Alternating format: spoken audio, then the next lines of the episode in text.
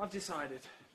The only way for this office to survive is if I let one of you go. So, Mr. Lee, please, that's so unfair. Just give us some time to turn around. I promise we'll work harder.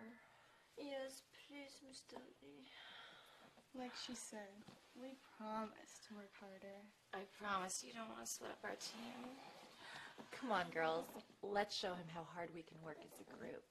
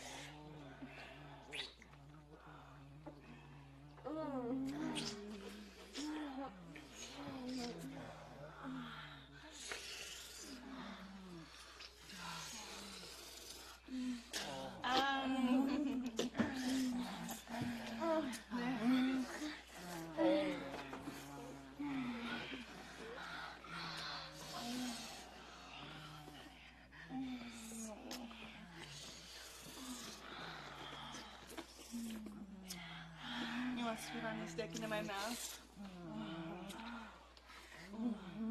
I spit in it.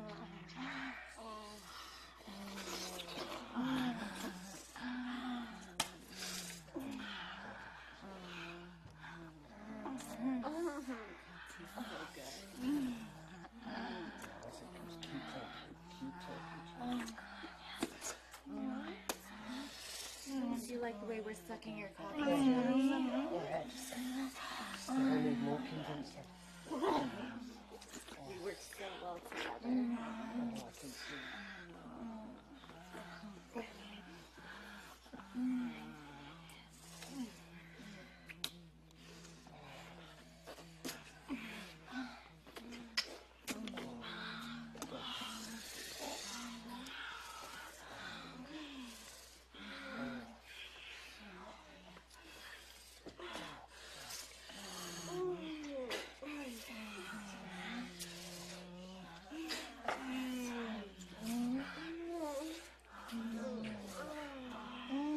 Now to the